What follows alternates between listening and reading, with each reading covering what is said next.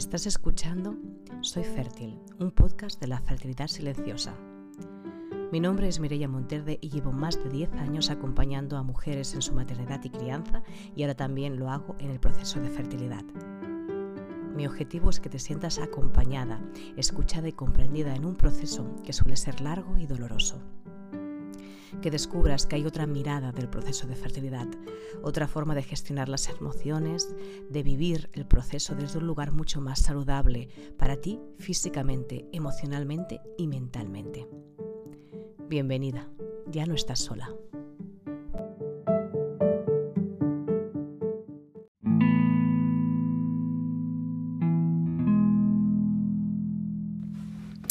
Hola, buenas a todas. Hoy os quiero hablar sobre una prueba médica que seguramente muchas habéis escuchado.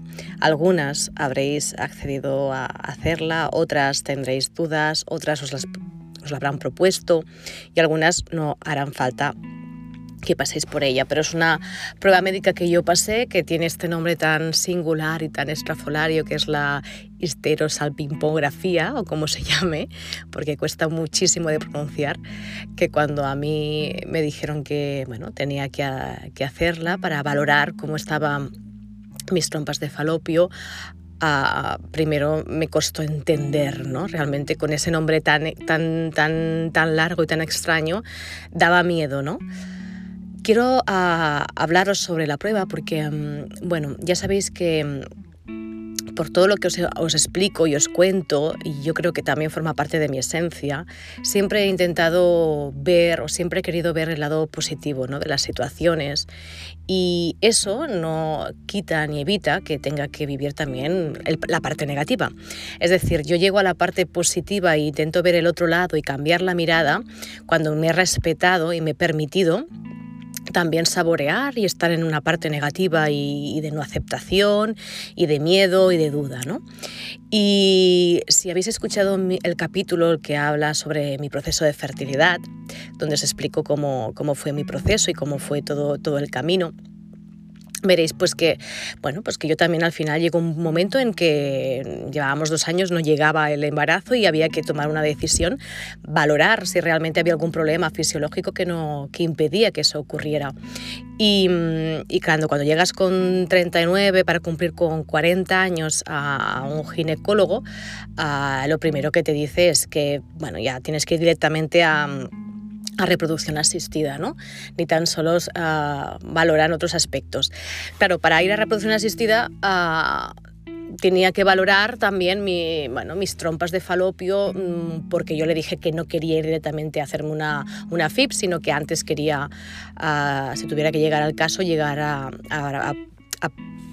ay, que no me sale la palabra a, exacto, a probar una inseminación artificial, ¿no? ya que era, bueno, era una, una, opción que yo había valorado antes de conocer a mi pareja, porque no, no encontraba pareja y la opción de, de, ser madre soltera estaba, y para ser madre soltera, pues tenía que pasar por una inseminación artificial.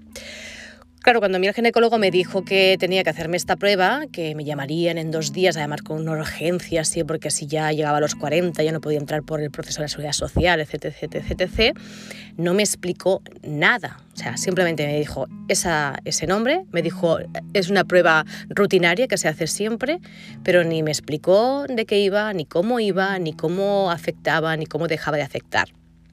Claro, cuando tú sales de una consulta con una persona que es un profesional, que se supone que tiene que transmitirte la información para calmarte, para que tú tomes decisión libremente si quieres o no quieres, y sobre todo para, para que confíes en él y sales pues decepcionada, con miedo y con preguntas, ah, te das cuenta que no es ese el profesional que necesitas, ¿no? De ahí decidí ah, hacer un cambio, ¿no? Pero claro, antes me informé yo quería seguir los pasos también correspondientes, también me apretaba el tiempo y me quise informar y me informé de lo que era esta famosa prueba, ¿no? que no repetiré más su nombre porque ya, ya en sí es, es, es, es dificultoso. Claro, cuando una Uh, ya sabéis que ahora cada vez más, pero estamos hablando que realmente ha cambiado muchísimo todo y en cuatro años de no hablarse de fertilidad y de procesos se está hablando cada vez más, que esos denota que hay una salud social un, un poco más, más positiva, ¿no? Pero cuando yo mm, empecé a buscar, claro, entre que buscas la prueba, entre que te dicen que Claro, te meten, eh, eh, bueno, te meten, es, es, un líquido radiactivo que penetra en las trompas para ver su permeabilidad, etc, etc, Cuando empiezas a ver opiniones en relación a, la prueba y ves que hay gente que opina, pues que bueno, que, que hay gente que no notó nada, gente que bien, pero luego había muchísimas mujeres que también en foros, ¿no? Decían pues que después de esa prueba eh, se habían quedado embarazadas, pero otras también decían pues que habían tenido embarazos pero habían sido ectópicos, habían perdido una trompa, había sido muy dolorosa, o sea, realmente la información en Internet es muy relativa y tienes que hacer un esfuerzo para, para realmente ser objetiva en ese sentido. Claro, te genera miedo, seguramente como muchas de las pruebas que muchas de vosotras tenéis que hacer. Os generan miedos porque no hay una seguridad. Y a pesar de que sabemos que no hay una seguridad, para mí lo que hace falta es alguien que te, que te explique bien y que, te, y que empatice, ¿no? que te entienda y que te diga, es normal que puedas sentir todo esto, pero piensa que es el proceso que hay que hacer para poder llegar a este punto. ¿no? Entonces, cuando yo cambié de, de, de médico y me encontré una ginecóloga que con la que me sentí apoyada, me sentí totalmente comprendida y la que me dijo que sí que era importante que hiciera esta prueba porque realmente hacer una inseminación artificial sin saber si realmente mis trompas eran, estaban bien o no, pues también era una pérdida de tiempo. Cuando yo tomé la decisión, pero la tomé no desde el miedo, que ahí yo creo que está en la clave, sino desde la seguridad y desde la confianza y desde mi propia decisión interna de decidir yo si quiero hacer esta prueba, realmente las cosas cambian. ¿No? La visión cambia.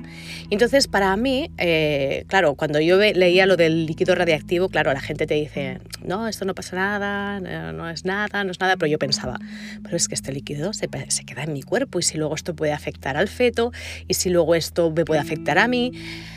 Claro, científicamente está comprobado que no, pero claro, la ciencia a veces también se equivoca, ¿no? Entonces, bueno, tienes que hacer también un acto de valentía y de confianza, ¿no? Entonces, cuando llegó el momento de hacer la prueba, decidí cambiar mi chip. Y en vez de ir con miedo, eh, quise ir con confianza.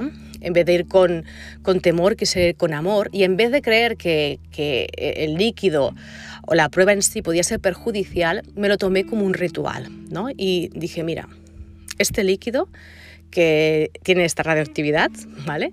Que vale, es inocua para mi cuerpo según los profesionales, pero hay una parte de mí que a lo mejor puede tener miedo a eso. Voy a, voy a transmutar, voy a transformarlo y voy a imaginar que ese líquido va a ser un líquido que realmente me va a purificar, ¿vale? Y os lo digo porque es un trabajo mental, ¿eh? Eh, y voy a imaginar que ese líquido lo que va a hacer también es limpiarme internamente de todas las memorias y todo el dolor, de todo también cualquier relación sexual que he tenido que no ha sido consentida plenamente, que he hecho por satisfacer a otra persona, uh, que no he disfrutado. Voy a imaginar el color de ese líquido como un, como un líquido que me purifica, que me limpia y que me abre para poder acoger vida. Y entonces, cuando yo fui al hospital, fui acompañada por mi madre, entré en la, en, la, en la, consulta, claro, es como una especie también como, bueno, no es un quirófano, pero estás ahí, ¿no? Y encontré un doctor que me explicó muy bien todo el proceso, me explicó muy bien la prueba con mucho amor, con mucho respeto, algo que agradecí muchísimo. Me explicaba, ¿no? Cada momento y, mm, y curiosamente eh, yo no sentía apenas dolor, o sea, sentí incomodidad pero no dolor. Y, y, y, todo aquella, el recuerdo ¿no? de mensajes o de opiniones de otras mujeres que habían sufrido muchísimo, para mí no. Cuando yo salí, salí tranquila. Además, él me dijo, dijo, bueno, te lo tenemos que confirmar, pero por lo que estoy viendo y por viendo cómo pasa, y además veía ¿eh? cómo pasaba el líquido, y en ese momento yo visualicé que ese líquido, además que cuando lo ves es un líquido como azul brillante, que me recordó muchísimo, curiosamente, al color de las cenizas de, ¿no? de cuando, yo, cuando lanzamos las cenizas de mi padre al mar Creo que es el espectáculo más bonito que he visto porque se genera una especie de, amalgama de colores entre lila, violeta, azul celeste, una especie como de aurora boreal. Y, claro, yo me imaginaba ese color, ¿no? Y claro, y creo recordar, a lo mejor me, falla la memoria, pero que se veía un poco ese color en, el, en, el, en la máquina. Y, y entonces imaginaba eso, ¿no? Y vi, ¿no? A lo mejor no sé si era el color, ¿eh? porque a lo mejor era en blanco y negro, pero puede ser que yo en mi mente lo viera de tal manera que lo estaba viendo reflejado. Y, me lo tomé desde, ese lugar, ¿no? Y cuando salí, salí muy tranquila, que mi madre hasta me lo dijo, dije, uy, ha ido todo bien, ¿no? Te veo muy tranquila. Y dije, sí, sí, la verdad es que no me ha dolido nada. El doctor que he tenido ha sido un doctor súper amable, muy empático, me lo ha explicado muy cuidadoso, me explicaba cada movimiento que hacía, cada vez que me ponía una cosa. Y, realmente me ha dicho que en principio eh, todo se ve que está, está perfecto. ¿no?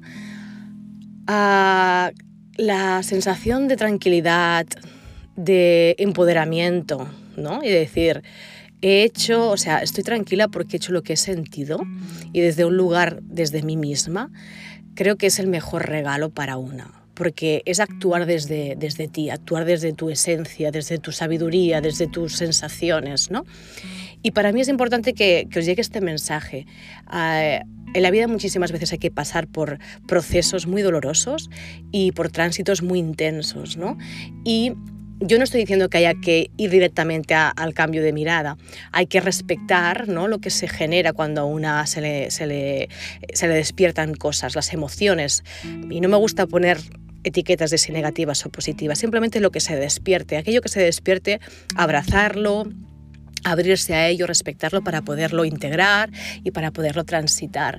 Pero luego, una vez hecho ya el camino allanado, también encontrar ese, ese, espacio de pausa, por eso siempre digo que la pausa es muy importante, el silencio, el parar, ¿no? Para poder decir, vale, pues ahora quiero ver el otro lado de la, de la, moneda, quiero ver otro prisma, ¿no? Y voy a, voy a visualizar, voy a creer que puedo generar otra energía, ¿no? Y una prueba que puede ser muy dolorosa, que puede ser muy traumática, mm, cuando la respetas y la aceptas por lo que sientes en el momento, luego tienes la capacidad de verlo también en el otro lado, porque al final todo es una cuestión de, de miradas, ¿no? Y con esto os quiero decir, yo os animo a que si tenéis que hacer algún tipo de prueba que os genera muchísimo miedo, muchísima ansiedad, muchísima duda, primero os informéis, busquéis la, información que, que sintáis, preguntéis. No tengáis miedo a, pedir otras opiniones, a investigar, a, parar si hace falta, ¿no? Y a permitiros a sentir lo que os nazca.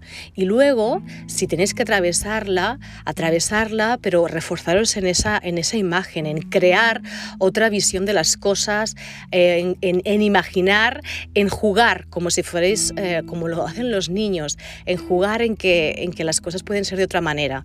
Y para mí, personalmente, yo creo que el hecho de creer también que, incluso era un líquido que me limpiaba energéticamente y físicamente de todo lo vivido, ah, creo firmemente que favoreció, porque yo justamente un mes después, que el doctor bueno, me dijo, deja una regla para poder realmente limpiar, que además esa regla también me la tomé como algo muy ritual, algo como muy de limpieza interna, justo después de esa regla me quedé embarazada. Entonces también pasa, pasa, porque además como él comentó, muchísimas veces este líquido, aunque tú no tengas la, trompa obstruida, el líquido es un poco también le, encontraba el sentido del humor, es una especie como de atasco de tuberías, ¿no? Al pasar el líquido por las trompas podía, pues como limpiarlas, ¿no? Y favorecía que pequeñas cosas que a lo mejor podían obstaculizar ayudaran, ¿no? A que después el embarazo se, se produjera.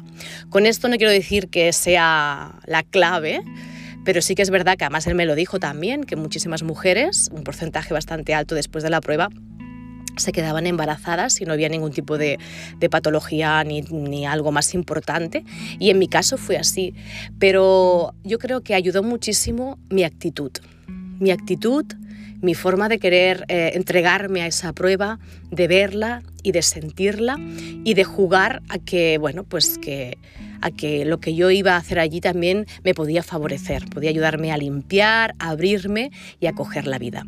Así que bueno, espero que este pequeño recurso muy humilde, pero que creo que es muy poderoso, os pueda servir en cuanto sintáis en algún momento debilidad o miedo o duda.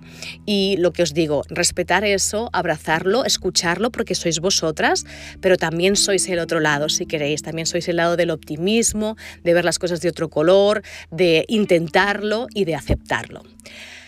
Os envío un abrazo, ah, gracias por seguirme, sabed que sigo estando en Instagram, que ahora he creado un canal de WhatsApp, ¿vale? Para poder compartir las cosas más directamente, ¿vale? El de Telegram lo voy a, creo que lo voy a dejar porque el Telegram no es, no es una aplicación con la que yo me mueva mucho, me muevo más en, en el WhatsApp. Y estar atentas porque, bueno, estoy trabajando mm, el taller de la fertilidad y miedo para poder ofrecerlo otra vez online, ¿vale? Y también para ofrecerlo en varias versiones. Y también voy a crear un paquete de, de sesiones individualizadas, o sea, un, un programa muy cortito, muy concreto o sea, estoy, trabajando para que las cosas sean muy concretas y muy prácticas y que tengáis mensajes muy directos que os lleguen para poder hacer los cambios que realmente necesitáis. Eh, si necesitáis cualquier pregunta o cualquier cosa, sabéis que podéis contactar conmigo y que agradezco muchísimo vuestros comentarios. Os envío un abrazo y hasta pronto.